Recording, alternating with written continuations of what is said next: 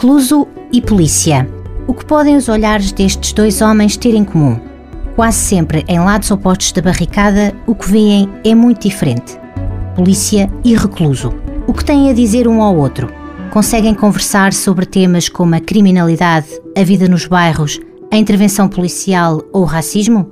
João Gil, recluso, e André Antunes, comissário da PSP, provam que sim. O caminho deles convergiu neste podcast. São eles os protagonistas de Dois Olhares, uma iniciativa conjunta do jornal Região de Leiria, Comando Distrital da PSP e Estabelecimento Prisional de Leiria Jovens. Ao longo de vários episódios, os dois vão estar comigo aqui, nos estúdios da 94 FM, a conversar e a dar-nos a perspectiva de quem comete e de quem combate o crime. As razões para os aproximar são claras: derrubar as imagens estereotipadas destes dois grupos da população e sensibilizar a comunidade para a importância da reinserção social.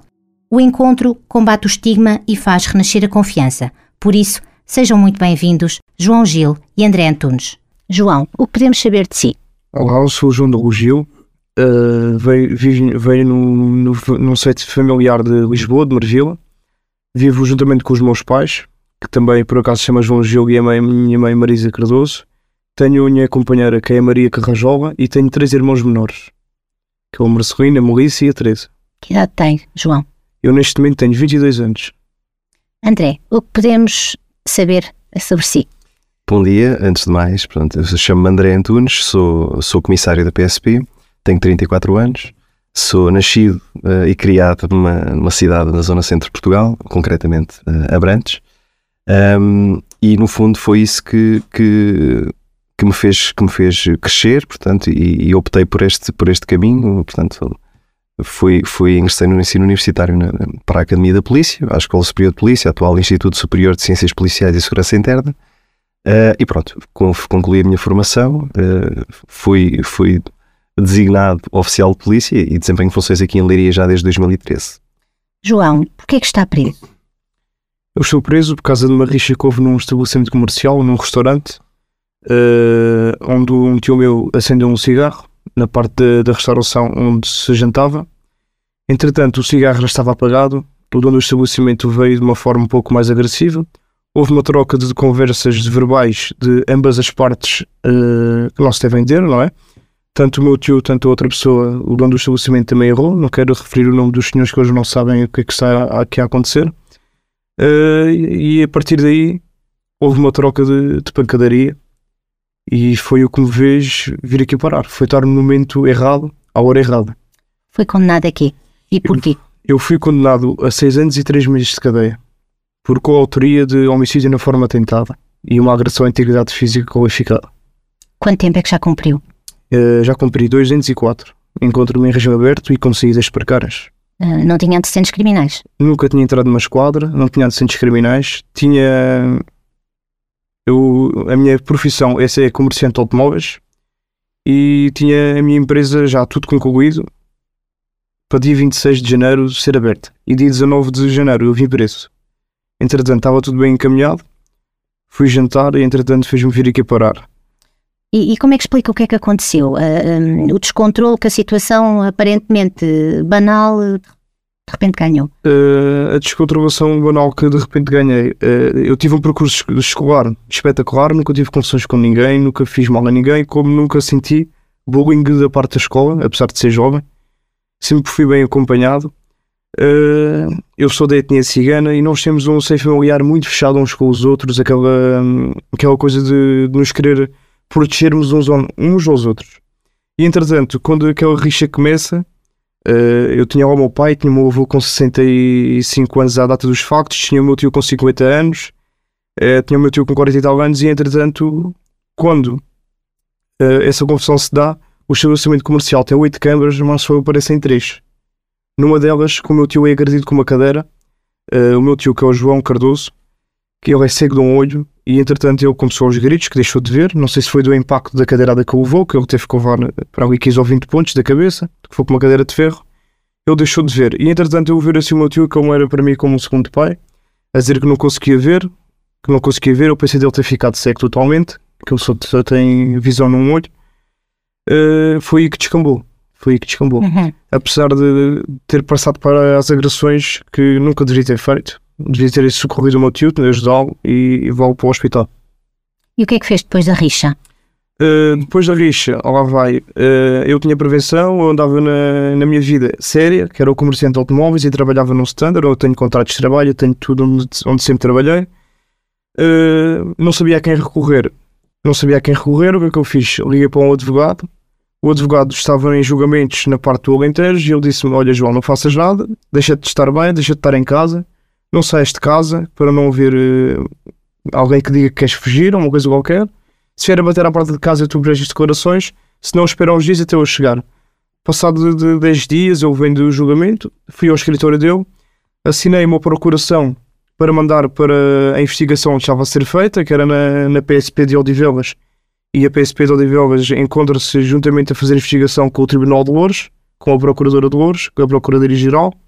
E o seu doutor o advogado disse que era para eu estar descansado, que, que eu iria receber um papel para ir prestar declarações, o porquê e o motivo daquilo ter acontecido, e depois iríamos ser chamados para ver um julgamento e um debate qualquer. Mas entretanto não foi isso que aconteceu. Passado cerca de três semanas a um mês, uh, houve uma rusga em casa, foi uma rusga brutal, com uma força musculada, agressiva, eles não sabiam que estava do outro lado, a parte da PSP também, não é? Uh, e fui conduzido para a esquadra, da esquadra para o tribunal e fiquei de imediato em prisão preventiva. O inquérito dizia lá homicídio na forma tentada, não sabia o que era aquilo, não sabia qual eram os artigos, o que era uma acusação, não sabia nada disso. E, entretanto, fiquei em prisão preventiva e cheguei a julgamento e fiquei condenado a seis anos e três. Uhum. André, quando, quando ouve estes relatos, um, o que é que sente quem está nas suas funções? Eu, eu diria que quem está nas minhas funções sente aqui um misto de, por um lado, ok, eh, estamos perante eh, alguém que de alguma forma incumpriu, é? Portanto, cometeu um crime ou vários crimes, não interessa, uh, e, e, no fundo o sistema, uh, em, em, em, resposta a essa atitude de, de, dessa pessoa, uh, portanto, coloca, coloca a pessoa em prisão e, portanto, está a cumprir aqui um castigo por alguma coisa que terá feito. Uh, portanto, uma visão aqui um pouco, um pouco simplista e redutora uh, de, de, da modalidade de ação-reação. Portanto, houve alguma coisa que teve uma consequência direta que foi uh, a pena de prisão. Por outro lado, eu olho aqui para o João, né? estamos aqui perante uma pessoa que diz ter consciência que, que, que efetivamente falhou, não é? e que demonstra uma atitude, então um comportamento de tal forma genuíno e, e educado e cívico e demonstra uma vontade de trilhar uma readaptação social saudável, um, que uh, acho que é absolutamente exemplar, ou seja, uh, faz-me olhar para o João e chegar a pensar bolas, como é que este, como é que este, como é que esta pessoa está aqui, como é que esta pessoa está presa, não é?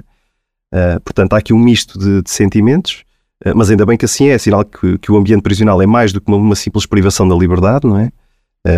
e acho que é notório o, o investimento e a vontade do João no seu processo de reinserção social e tenho a certeza que ele é admirado e, e servirá, serve e servirá de exemplo a outros reclusos e a outros jovens em geral. Portanto, é... o, o, percurso do João é muito diferente do seu. Um, consegue colocar-se no lugar dele e, e, perceber o que é que teria sido diferente se as suas circunstâncias também tivessem sido outras? Uh, sim, não sendo um, um, exercício fácil de fazer, eu, eu, eu consigo de alguma forma colocar-me do lado do João e perceber um pouco aquilo que é uh, o, seu, o seu sentimento e a maneira de pensar. Uh, isto porque, feliz ou, ou infelizmente, uh, os nossos caminhos, isto é, de quem incumpriu e de quem tem o, fazer, quem tem o dever de fazer cumprir, uh, cruzam-se e têm imensos pontos de, de, de, interseção. Estamos muitas vezes no mesmo local, na mesma data, à mesma hora, uh, por isso tenho a capacidade de colocar as coisas em perspectiva e, apesar de não conseguir exatamente estar dentro do pensamento do João, julgo que um, consigo ver as coisas um pouco e compreendê-las do seu prisma. O João pertence à, à comunidade cigana, como disse. Sendo que isso influenciou, de alguma forma, a forma como o processo foi, foi conduzido?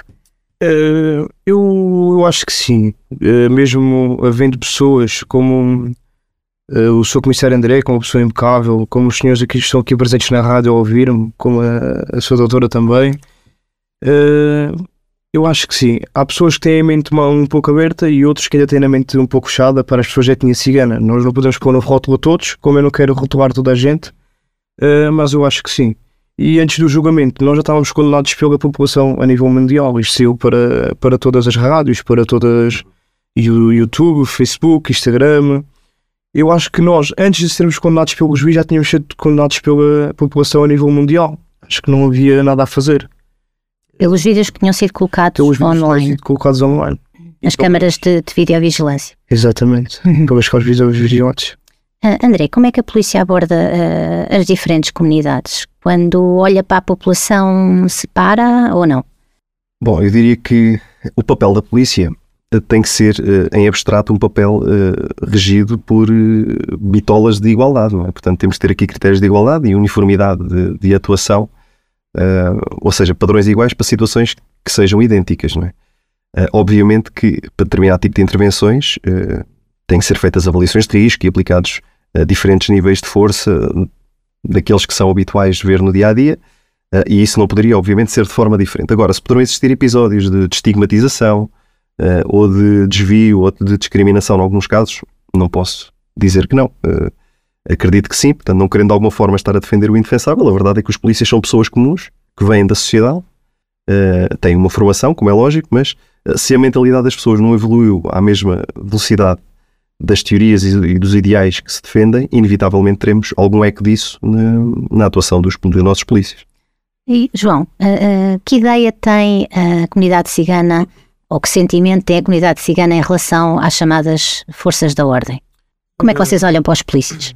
Nós, você há de reparar que na comunidade cigana, nós que até dizem a população a nível mundial, temos sempre um patriarca de família, uma pessoa mais velha que nós, sim. onde olhamos e admiramos. E nós também olhamos para a polícia como pessoas como admiramos.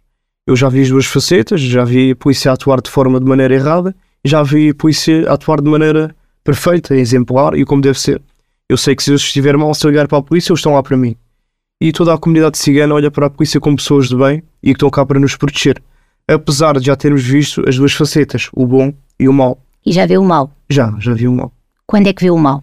Uh, já vi o mal porque eu, apesar da minha casa ser camarária e estar a viver com meus pais, tive sorte de estar a viver numa parte onde é só estou relacionado com, com a sociedade toda. Moro na parte de apartamentos de compra. E eu, quando ia tomar um café, um exemplo básico, cá embaixo no bairro social mesmo, uh, a abordagem pelo Covid-19, a mim, quando me falavam, passavam pelo rádio, uh, no microfone, no meu bairro, que era um bairro onde é apartamentos de compra, estamos cá para vos ajudar, tenham calma, ninguém sai de casa, estamos numa altura de Covid, isto é uma coisa muito má. E no bairro a atuação era totalmente diferente. Era polícia de choque, duas, três carrinhas, 15, 20 polícias, eh, com uma abordagem agressiva, o que é que estão aqui a fazer na rua, autuar toda a gente, tudo contra a parede, identificações, porque é que não vão para cá, porque é que não vão, e às vezes de forma verbal a discriminar, as pessoas. Este processo todo qual foi o, o momento mais difícil para si? Uh, o momento mais difícil para mim neste processo todo foi deixar os meus irmãos ali quando a polícia me fez aquele rosga a casa ali os três irmãos menores a chorar sem saber o que é que estava a acontecer. Estava sozinho com eles? Uh, estava juntamente com a minha companheira e com o meu pai. O meu pai saímos de casa e ficaram eles ali a chorar.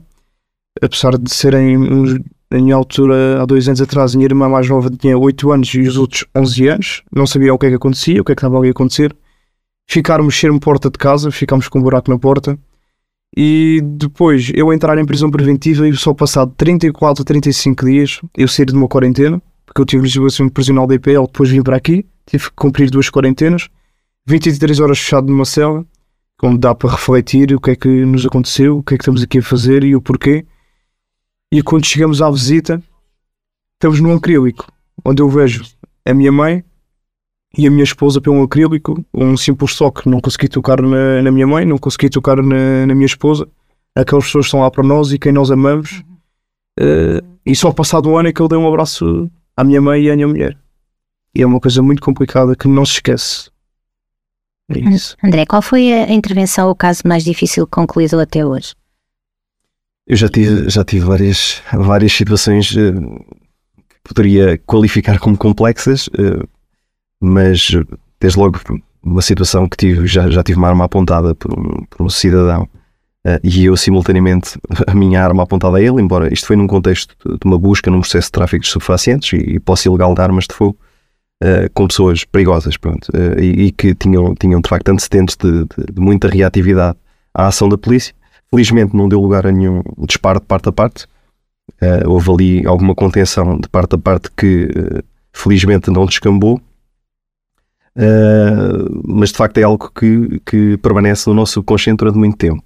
em termos de situações que mais me tenham marcado a título pessoal, não só fisicamente, mas também psicologicamente, posso dar aqui conta de uma, de, uma, de uma situação em que a Segurança Social nos pediu apoio, uh, portanto, para garantir a segurança e a ordem pública numa, numa retirada do menor, e isso marcou-me muito porque nós, portanto, era retirada de um bebê, portanto, estávamos a falar de uma, de uma criança, não era recém-nascida, mas tinha perto do ano de idade, Uh, e a dado momento, portanto, o pai uh, e todo aquele contexto familiar era de extremíssima pobreza, portanto, sem condições mínimas de, de, higiene, de alimentação, portanto, aquele bebê estava altamente subnutrido, se calhar, provavelmente nem, não sei qual seria o desenlace, uh, efetivamente, se a retirada não se fizesse, mas uh, eu imagino uh, a dor que é para um pai e para uma mãe verem que alguém, portanto, o sistema está a retirar um filho uh, aos seus progenitores, não é? E o pai desse bebê, na altura, pronto, obviamente, e eu, eu hoje consigo, consigo perceber um bocadinho, não é? Cegou completamente, deixou de, de ouvir, deixou de ver, pegou numa barra de ferro que, que, tinha lá à mão e começou a agredir toda a gente. E eu fui um dos que fui agredidos, porque estava logo mais à frente, estava mais perto dele. Ainda me tentei defender, tentámos depois, obviamente conseguimos uh, serenar ali um pouco os ânimos e dominar a pessoa, mas uh, não deixei de ser agredido, tive que receber tratamento hospitalar, eu e outro colega.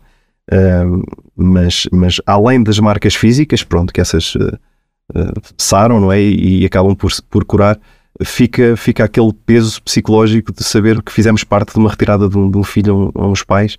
É muito pesado, é muito duro, muito duro fazer parte disso e, e, ter colaborado nessa situação, embora seja a nossa função, a Segurança Social pediu ajuda, de facto, foi feito por eles, nós estávamos a colaborar só para garantir a segurança, mas marcou-me, marcou-me bastante.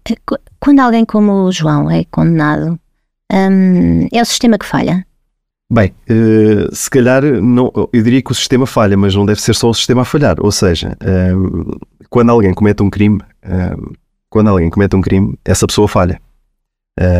mas tenho plena convicção que o sistema falhou em primeiro lugar. E bem analisado, isto quase que poderíamos dizer que o sistema é quase um corresponsável de a pessoa ter falhado ou ter cometido um crime. Claro que isto, uh, encenado desta forma, quase que ilibava toda a gente dos crimes que cometia. Portanto, a gente poderíamos sempre dizer que, olha, fiz isto, de facto falhei, cometi um crime, mas a culpa não é minha, é do sistema. Uh, e obviamente não pode ser bem assim, uh, pois apesar das lacunas e, e insuficiências que o Estado não acautela como idealmente deveria, e que tem obviamente influência direta no crescimento dos cidadãos das, das diferentes classes, e refiro-me aqui ao direito à habitação, por exemplo, à, à educação, à saúde, cada um de nós tem uma capacidade inata de ver o certo e o errado, distinguir o bem do mal. E o João nunca deixou de ver uh, que errou. Nunca deixei de ver que errei, tenho consciência crítica a isso, uh, mas apesar, eu acho que o Estado ou o Governo falha é, estamos no meio de Lisboa, Lisboa é tão grande, e temos um comando metropolitano tão grande. Nós somos desviados, nós, eu não estou a falar agora para mim, pessoas de, de etnia negra, etnia cigana, eu por acaso tive sorte no meio onde é que eu cresci são desviados para o fim de, da parte de Lisboa, fim da Amadora, fim de Benfica. São criados 3, 4 bairros, é, dois, três bairros que são chamados os cujos bairros brancos, onde metem-se lá 100 famílias de etnia cigana. O bairro amarelo, onde se metem lá 100 pessoas de etnia negra. Só aí, eu acho que aí já estamos a ser caracterizados e de uma forma a não ser relativamente sociáveis um com os outros. Nós estamos a viver com o público e em sociedade. Estamos a viver bairros com bairros. É tal fragmentação, não é? A questão da habitação. No... A questão da habitação, fazendo habitações só para pessoas de bairro desviadas dos outros. E eu acho que aí já estou a falhar. E este período que está, que está a passar na prisão, um, está a encará-lo como uma oportunidade de mudança? Sente que está a aproveitá-la? Como é que está a ser este período para si? Sim, este período para mim está a ser uh, bom. Eu, apesar de ser de etnia cigana, tenho os meus avós que vêm da descendência, eram no, cresceram no Alentejo sempre trabalharam muito. Uh, meu pai foi uma pessoa que sempre trabalhou muito, passou muitos bons valores. Eu comecei a trabalhar com ele com 16 anos. Foi uma opção minha sair da escola para trabalhar no Standard, com é um ramo que eu adoro. Eu adoro automóveis, sou fascinado por automóveis. Uh, e as viagens que eu fazia com o meu pai, à Alemanha, Berlim, Frankfurt, uh, importar carros para cá, eu tinha a minha vida muito bem encaminhada. Uh, e onde a senhora Patrícia sabe, e nós, as pessoas da etnia cigana, há muitas pessoas que investem em carros, outras em casas. Nós não. O meu avô, com tanto trabalho que ele teve até hoje, ainda trabalha, conseguiu passar alguns bons valores ao, ao, meu pai. Conseguiu dar-lhe bens, bens esses que são o valor do ouro, o ouro, bens, que são para nós eh, uma mais-valia, sei para quê? Quando alguém cai num hospital, quando alguém cai numa prisão, quando acontece um problema, que apartemos nós uma fonte de rendimento onde nós íamos pescar. Uhum. E com esse processo foi peças com 30 anos, 40 anos, que foi tudo, desfizemos tudo, não é? Tiveram nossa gastar na, na que defesa. gastar na nossa defesa. Então, para terminar, hum, eu pedi a ambos que se tentassem colocar no papel um do outro hum, para ver o que sentiriam se eh, o João eh, fosse comissário da PSP e o André fosse recluso. Eh, conseguem fazer esse, essa troca de papéis? Eu penso que iria subscrever exatamente o que o João disse há bocadinho. Portanto, eh, quando ele diz que eh, olha para a polícia e vê, que, vê os polícias como pessoas de bem, portanto, tem esta ideia base, não é? pré-concebida sobre o que é ser polícia, eu subscreveria isso também, porque ser polícia é isso mesmo. Portanto, é, é alguém que tem uma formação e desempenha funções que devem, acima de tudo, fazer zelar pelo bem. Pelo bem comum, pelo bem da sociedade. Claro que depois há ali outra, outra faceta, não é? Que, que o João já descreveu há pouco, menos positiva, portanto, uma opinião menos positiva que ele tem de algumas atuações que já presenciou eh, e já vivenciou relativamente à polícia. Eh, não posso, obviamente, eh, dizer que elas não existem, porque sim, obviamente que, que há tipo- alguns tipos de intervenções policiais que têm que ter um- uma, uma portanto, um enquadramento diferente daquele que é o, o base. E teremos um episódio específico sobre, Exatamente, sobre essa questão. exatamente. Sim. Uh, mas sim, eu, eu, eu subscreveria o que o João diz. Portanto, acho que a polícia está cá para nos proteger, não é? Tem que, uh, de alguma forma, uh, tentar fazer cumprir as regras de um sistema que tem deficiências e que nunca será perfeito, mas uh, é aquele em que vivemos e que nos vai um pouco separando de viver no caos e na anarquia e nos permite ter alguma qualidade de vida.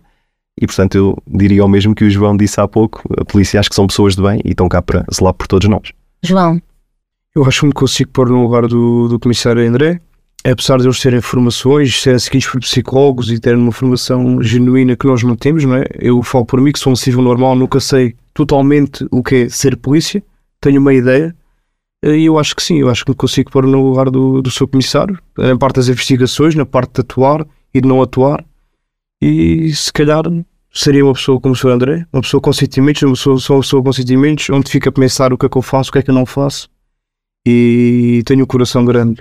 E aquele episódio que o Sr. André aqui contou, tirar um bebê a uma criança, eu acho também isto nunca mais me iria sair da, da cabeça também. Fica ali a moer. Fica ali a moer. Tempo, sem dúvida, sem dúvida. Obrigada. Chegamos ao fim deste primeiro episódio que está a ser gravado nos estúdios da 94 FM. Este primeiro episódio, no fundo, falava sobre o qual foi o vosso percurso para chegarem onde estão, um como recluso, outro como comissário da PSP. Regressaremos em breve com um outro episódio e um outro tema. Até breve.